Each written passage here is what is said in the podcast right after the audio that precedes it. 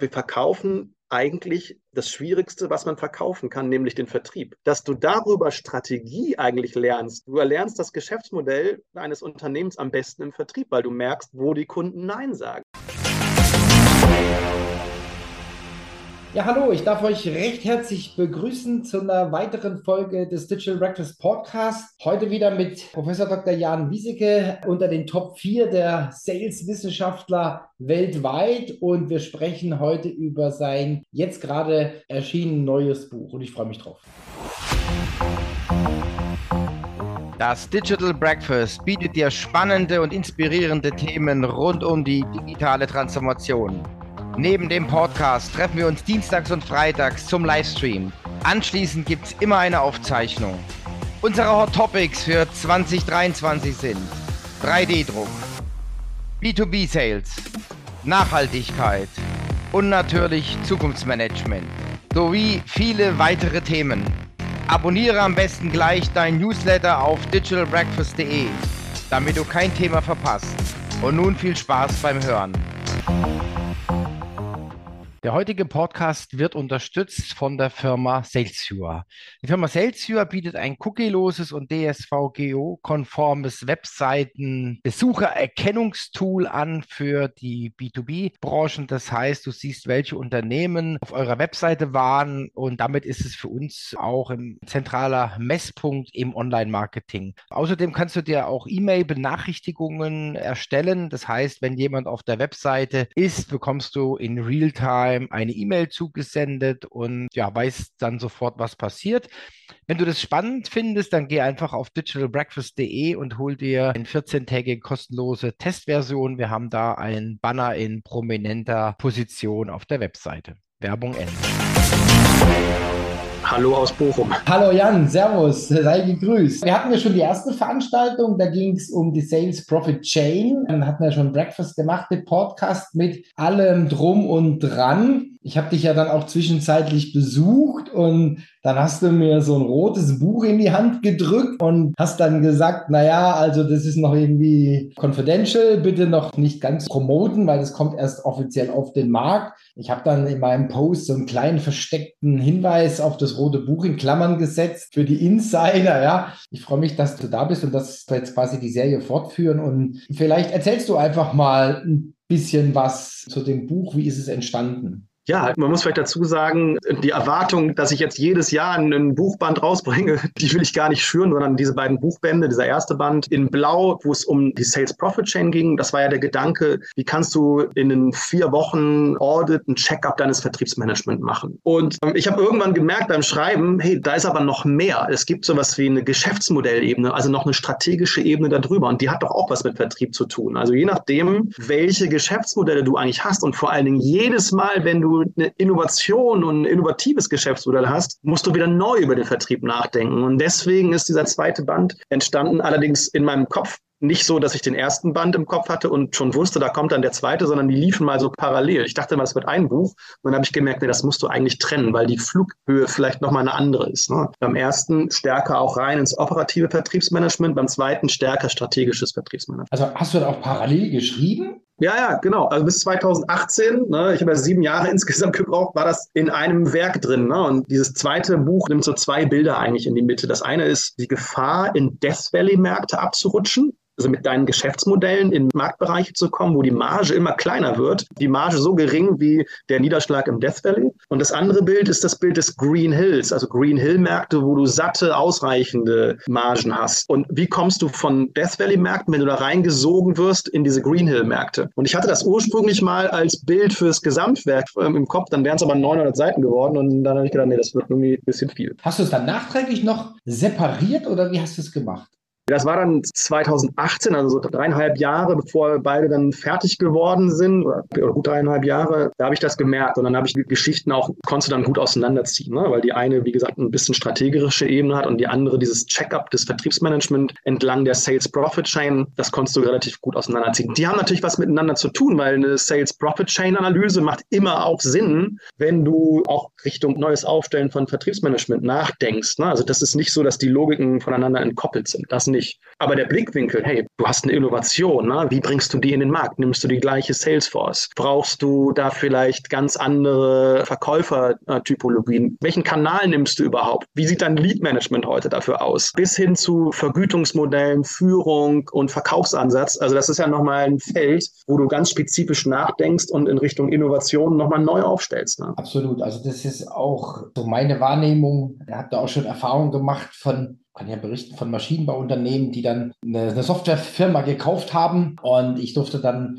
in dem Rahmen durfte ich dann halt eine Bachelorarbeit betreuen, also so nah an dem Thema, da ging es gerade um Lead Management und, und, und. Und dann haben die mir das alles erklärt. Und, und dann war genau das, was du jetzt auch sagst, das Vertriebsmodell hat nicht zum neuen Geschäftsmodell gepasst. Also die wollten quasi Software skalieren und haben aber dann einen Ansatz gehabt, dass die Vertriebler rausgehen und eine Ist-Analyse machen und es dauert dann fünf Tage. Da habe ich gesagt, wie viele Leute seid ihr? Da haben die gesagt, naja, wir sind jetzt irgendwie fünf, wir wollen aufbauen auf zehn und das wären halt dann 40 Kunden pro Monat im Endeffekt, wenn sie bei voll aus, und da habe ich gesagt, Leute, skaliert doch nicht, ja. Also das passt nicht. Der Vertrieb und diese Umsetzung passt nicht zum Scaling up von dem Softwareunternehmen. Absolut. Und es kommt dann ja auch nochmal darauf an, wie weit weg gehst du von deinem bisherigen Kerngeschäftsmodell?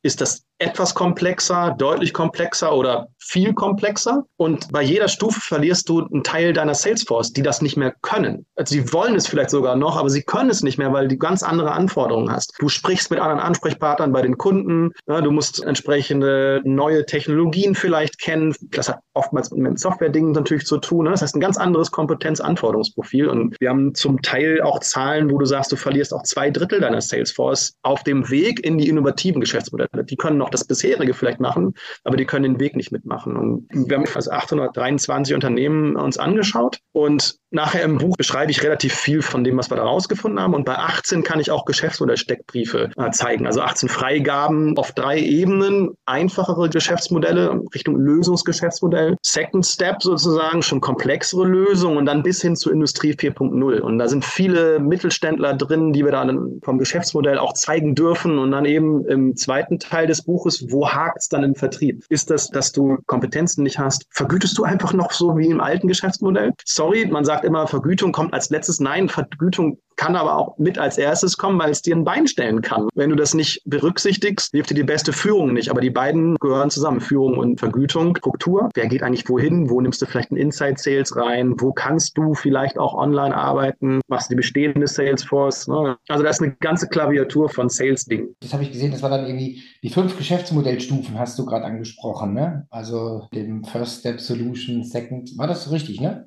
Richtig, genau. Also ich sage First Step Solution, also wenn du vom reinen, äh, die Beobachtung, dass du in vielen Märkten, egal ob du jetzt auch Softwaremärkte hast, wo du ja schon per se dienstleistungsorientiert bist oder klassisches Maschinenbaugeschäft. Wir haben so zwölf Industrien, die wir uns da anschauen. Wenn du von deinen eher austauschbaren Gütern, Dienstleistungen weitergehst in die, wo du etwas mehr Marge erzielen möchtest, in Richtung von Green Hills, heißt das meistens, dass du tiefer in die Geschäftsmodelle der Kunden reinbegibst, tiefer in deren Wertschöpfungskette. Deswegen wird es komplexer und deswegen wird aber aber auch die Anforderung an den Vertrieb höher. Das ist eine der wichtigsten Thesen, die ich da habe, ist, entgegen dessen, was uns häufig gesagt wird, dass es Millionen Arbeitslose im Vertrieb geben wird, sagen wir, hey, es wird aber auch Bedarf ne, für viele, viele Menschen im Vertrieb geben, die ein viel höheres Anforderungsniveau erfüllen müssen, die viel mehr Geld verdienen können, als sie heute verdienen, die vielleicht aber auch viel mehr Freiheiten bekommen, weil die einfach was Besonderes können. Ne? Das heißt, ein Gegenpol zu der Aussage, das stört alles aus, wird alles online gemacht, weil das wird in den komplexen Geschäftsmodellen gerade nicht gehen. Also das sehe ich genauso. Also ich fand Vertrieb war schon immer anspruchsvoll, oft verkannt, muss meine Produkte kennen, ich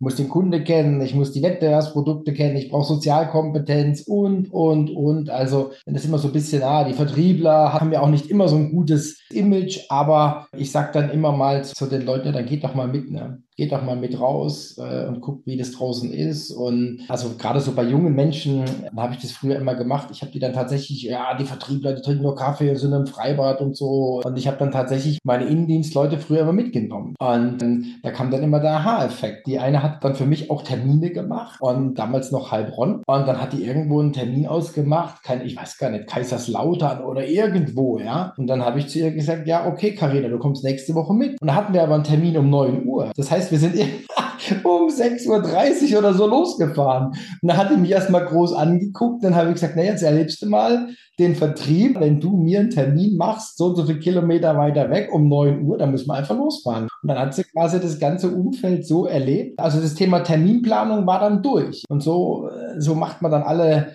die Erfahrungen und das, was du sagst, ist jetzt natürlich nochmal eine ganz, ganz andere Stufe, ja, wo auch dann, ich sage jetzt mal, auch eine nächste Generation nachrückt, die schon hoffentlich in der Ausbildung, im Studium dann also mit den Dingen äh, vertraut gemacht worden sind. Ne? Wir verkaufen beide das Gleiche, du und ich. Ne? Wir verkaufen eigentlich das Schwierigste, was man verkaufen kann, nämlich den Vertrieb. Junge Menschen oder überhaupt Fachkräfte draußen zu begeistern für das Berufsbild des Vertriebs, ne, wo es einen riesen Fachkräftemangel gibt, ist für uns ne, an Universitäten mit das Schwierigste, jungen Menschen die Augen zu öffnen, dass das interessant sein kann, dass du darüber Strategie eigentlich lernst. Du erlernst das Geschäftsmodell eines Unternehmens am besten im Vertrieb, weil du merkst, wo die Kunden Nein sagen. Und dann verstehst du etwas über Strategie. Ne? Das ist tatsächlich, wenn, äh, das weiß keiner, keiner da draußen, dass der Vertrieb ist der zweitgrößte Engpass für Unternehmen weltweit an äh, Fachkräften. Nummer eins, das sind IT-Bereiche. Nummer zwei ist schon Vertrieb. Da ist noch nicht Handwerke oder was uns immer vorgegaukelt wird. Da ist auch kein Controlling. Ne? Unseren Marketingkollegen, ne? Vertrieb und Marketing müssen bei den komplexen Geschäftsmodellen sehr eng zusammenarbeiten. Aber die Jobs in der größeren Anzahl, ne, bei weitem im Vertrieb. Also da machen wir auch regelmäßig Analysen. Wir haben jetzt gerade noch mal im, im November die Jobportale durchgeguckt. Da waren zum Beispiel bei dem Marktführer in Deutschland darf ein Stepstone sagen, ähm, wie auch immer, ne, die hatten 29.000 Jobs im Vertrieb offen und im Marketing, hast du hier vor mir sogar, sind es knapp 6.000. Ne? Also das heißt, die Relation, die kennt keiner da draußen. Ne? Controlling irgendwo dümpelt das ne, in, in der Mitte, ne? wo immer die Studierenden denken, ah, ich, ich gehe ins Controlling oder so ne? oder Finance. Nee, nee, im Vertrieb spielt die Musik. Also sehe ich ganz genauso. Nochmal auf dein Buch, wo wir nicht so viel verraten wollen. Wir haben ja dann auch noch ein Digital Breakfast gemeinsam am 31. Januar. Da sehen wir dich ja dann wieder live und in Farbe, was mich natürlich auch wieder super freut. Vielleicht gehen wir nochmal auf die nächste Stufe, Geschäftsmodell. Da habt ihr ja so ein Snoopy-Modell, ne? Ja, genau. Ja, das ist eine, man nennt das Akronym, ne? Es bildet sich aus mehreren Worten, dieses, äh, dieses Snoopy. Warum gibt es das? Das sind sechs Faktoren, die zwischen unterschiedlichen Geschäftsmodellen differenzieren können. Weil wir haben in Richtung Industrie 4.0 Geschäftsmodelle schon mal ein teures Forschungsprojekt gehabt, auch mit einem Konsortium an Unternehmen und dem Bundeswirtschaftsministerium. Da kamen wir damals auf über 2600 Geschäftsmodelltypen und haben wir gesagt, okay, damit kannst du aber kein Unternehmen führen. Jetzt haben wir in dem Buch fünf Geschäftsmodellstufen differenziert und die kannst du anhand dieser sechs Faktoren auseinanderhalten. Da gibt es auch einen Fragebogen dafür. Da gehört zum Beispiel eine Dimension rein, wo du sagst, gehst du stark in Serviceorientierung rein? Unterstützt du Kunden in deren Wertschöpfung oder übernimmst du Teile deren Wertschöpfungskette? Wie sieht dein Pricing aus? Bist du noch Cost-Plus-Pricing oder also kostenbasiert, deine eigenen Kosten orientiert oder gehst du an den Nutzen der Kunden? Machst vielleicht auch Outcome-basierte Preismodelle, erfolgsbasierte Preismodelle. Umso mehr du dem Kunden Erfolg beiträgst, desto mehr kriegst du auch. Sechster Faktor ist dann die Far-Reaching Relationships, also wie weit bist du mit den Kunden schon integriert ne? oder ist das sehr separiert, Verkauf und dann weg. Und das letzte ist Value in Use, das heißt, inwieweit schaffst du einen Nutzen, der erst über eine lange Laufzeit eigentlich entsteht. Ne? Nicht du verkaufst deine Maschine und dann schaust du, was der Kunde macht von außen zu, sondern du versuchst deren Maschinennutzungsoptimierung zu schaffen. Ne? Das heißt, dass die aus einer zum Beispiel Abfüllanlage für Getränke möglichst viel Output bekommen. Ne? Deswegen haben wir da sechs Faktoren gebildet. Und das hat tatsächlich auch eine wissenschaftliche Fundierung, aber die gibt es nur deswegen, weil wir eigentlich halt zur Praxis hin die fünf Geschäftsmodellstufen auseinanderhalten wollten. Weil wie willst du sonst feststellen? Ne? Bist du jetzt eine First Step Solution, Second Step Solution oder eben schon Richtung Industrie 4.0 unterwegs? Ich habe da so eine Netzgrafik. Im, Im Buch gibt es auch dieses Audit, ja, das Snoopy Geschäftsmodell-Audit, wo das dann quasi angewandt wird und dann sieht man quasi, wo steht man und wo sollte ich vielleicht hin? Also, dass man dann halt auf der Basis dann quasi auch sich Gedanken machen kann über neues Geschäftsmodell, über neue Erlössäulen. Ja, wie, wie sieht es in Zukunft aus? Ja? Also wirklich, wirklich super spannend. Vor allen Dingen, was ich dann auch finde, das ist ja dann der Teil 4. Ich habe das hier gerade natürlich vor mir liegen. Ich weiß nicht alles auswendig, weil ich habe es tatsächlich noch nicht ganz durchgelesen. Was du vorhin schon angesprochen hast, ja, wie setzt man das dann im Vertrieb um? Ja, und da äh, erster Punkt, Death Valley gefahren im Vertrieb. Ja, also und dann Mitarbeiterkompetenz und dann hast du auch, haben wir auch schon drüber gesprochen, Vergütung und so weiter. Also man kann da nicht einfach eins zu eins übernehmen, ja, sondern da steckt der Teufel wie so oft im Detail. Ne? Da schließt sich so ein bisschen der Gedankenkreis zum ersten Band. Der beginnt ja, der erste Band beginnt mit einer Worst Practice Studie. Also was, womit kannst du deinen Vertrieb an die Wand fahren? Und der gleiche Ansatz, ne? Wo kann ein Geschäftsmodell im Vertrieb an die Wand gefahren werden? Was sind vielleicht die sechs wichtigsten Vertriebsfaktoren? Wir haben, es gibt sicherlich mehr, aber es sind so sechs, die wir dann im Buch auch näher beleuchten, weil wir immer wieder gesehen haben, hey, das Unternehmen hatte vorher ne, die Kompetenzen nicht klar festgelegt, die im Vertrieb da sein müssen. Also das Anforderungsprofil für die Rolle, die ich dann brauche, wenn ich ein neues Geschäftsmodell mache, ob das eine andere ist oder das gleiche wie das, was ich bisher verkaufe. Ne? Und dann habe ich ja eben schon genannt, Vergütung, Führung, Lead Management, Organisation, Struktur, gleiche Salesforce, welche Kanäle nimmst du wann, Lead Management dazu, das hängt damit ja eng zusammen und Verkaufsansatz. Ne? Nehme ich den klassischen Verkaufsansatz, mache ich einen Spin-Selling-Ansatz, einen Challenger-Sale-Ansatz oder nehme ich neuere Ansätze, die von Buhr Company, Mercury International oder Miller Hyman kommen. Ne? Da will ich gar nicht sagen, welches das Beste ist, aber da gibt es Modelle, die ja in die Richtung gehen. Mir gerade ein Beispiel eingefallen von wegen neues Geschäftsmodell. Ja, in der Vergangenheit war das auch mal bei mir ein Thema, haben wir ein neues Geschäftsmodell entwickelt und ich habe es an den Start gebracht und ich sollte das dann im Vertrieb quasi verbreiten. Und dann gab es halt also die üblichen Kickoffs und so weiter und es ist gar nichts passiert. Das Ding war dann in Anführungszeichen in dem Unternehmen Rohrkrepierer. Ich habe mich dann anschließend selbstständig gemacht mit dem Geschäftsmodell und das ist mir immer wieder begegnet, auch danach dann immer bei Beratungsprojekten, immer wenn man was Neues hatte, ob es jetzt ein Shop war oder einen serviceorientierten Ansatz, immer dann, wenn der Vertrieb eine Wahl hatte, hat das alte verkauft. Ja, dann bist du eigentlich, wenn du in diesem Gedanken des Bildes Death Valley, du verdienst nicht genügend Marge. Hey, wenn du ein neues Geschäftsmodell rausbringst, was dich eine Menge Geld kostet und es krepiert im Vertrieb, dann hast du nichts anderes gemacht, als das Death Valley betreten, weil du ne, weniger verdienst, als du Ausgaben hast. Ne? Deswegen ist das schönste Geschäftsmodell nichts ohne einen erfolgreicher Vertriebsmanagement-Ansatz und eine erfolgreiche Implementierung im Vertrieb. Das soll nicht heißen, ne, dass auch eine gute Finanzierung und so weiter, andere Funktionen spielen sicherlich auch eine Rolle. Aber der Vertrieb kann es alleine an die Wand fahren. So kann man es mal ausdrücken. Absolut. Vor allen Dingen, wie gesagt, du hast es ja angedeutet, man muss es überdenken. Ist es, sind die Kanäle, sind die Menschen, passt es? Ich bin ein Freund von 100 Prozent Prozent trennen, ja, auch wenn am Anfang natürlich dann höher Invest da ist, ja. Aber der Vertrieb darf einfach keine Alternativen haben zum Verkaufen, sondern er muss das Neue verkaufen. Punkt. Das ist, denke ich, das Entscheidende, ja. Ich würde sagen, es kommt drauf an, aber es ist sehr häufig so, wie du sagst. Ja, ja muss man natürlich im Detail, das war jetzt halt aus meiner Erfahrung, wo ich ein paar Projekte so gesehen habe, die dann wirklich ja, an die Wand gefahren sind und halt, ah, die Idee ist nichts. Ne? Nee, nee, die Idee war gut, ja. Genau das, was dein Buch beschreibt. Und das Witzige, oder was heißt das Traurige war dann, dass genau dann der Wettbewerber aufgesetzt hat und hat die Idee dann zu Fliegen gebracht. Und das war natürlich eine Katastrophe. Sieht man auch immer wieder, ja. Ja, Mensch, Jan, super. Also jetzt haben wir mal so ein bisschen mal reingeguckt in deine neue Publik. Gibt es die eigentlich schon? Ist es schon offiziell zu bestellen? Jetzt ist es offiziell zu bestellen. Wir haben ja eine, eine Buchwebseite und Amazon, ganz klassisch. Ähm. Also das werden wir dann natürlich auch in den Shownotes verlinken. Ja, ich darf mich recht herzlich bedanken für deine Zeit. Sehr gerne. Vielen herzlichen Dank, dass du da warst. Vielen herzlichen Dank. Wir sehen uns ja dann Ende Januar und bleib gesund und munter. Ich wünsche dir eine gute Zeit und bis dann. Vielen lieben Dank. Dankeschön. Ciao. Der heutige Podcast wird unterstützt von der Firma Salesviewer. Die Firma Salesviewer bietet ein cookieloses und DSVGO-konformes Webseiten-Besuchererkennungstool an für die B2B-Branchen. Das heißt, du siehst, welche Unternehmen auf eurer Webseite waren und damit ist es für uns auch ein zentraler Messpunkt im Online-Marketing. Außerdem kannst du dir auch E-Mail-Benachrichtigungen erstellen. Das heißt, wenn jemand auf der Webseite ist, bekommst du in Realtime Time eine E-Mail zugesendet und ja, weiß dann sofort, was passiert. Wenn du das spannend findest, dann geh einfach auf digitalbreakfast.de und hol dir eine 14-tägige kostenlose Testversion. Wir haben da einen Banner in prominenter Position auf der Website.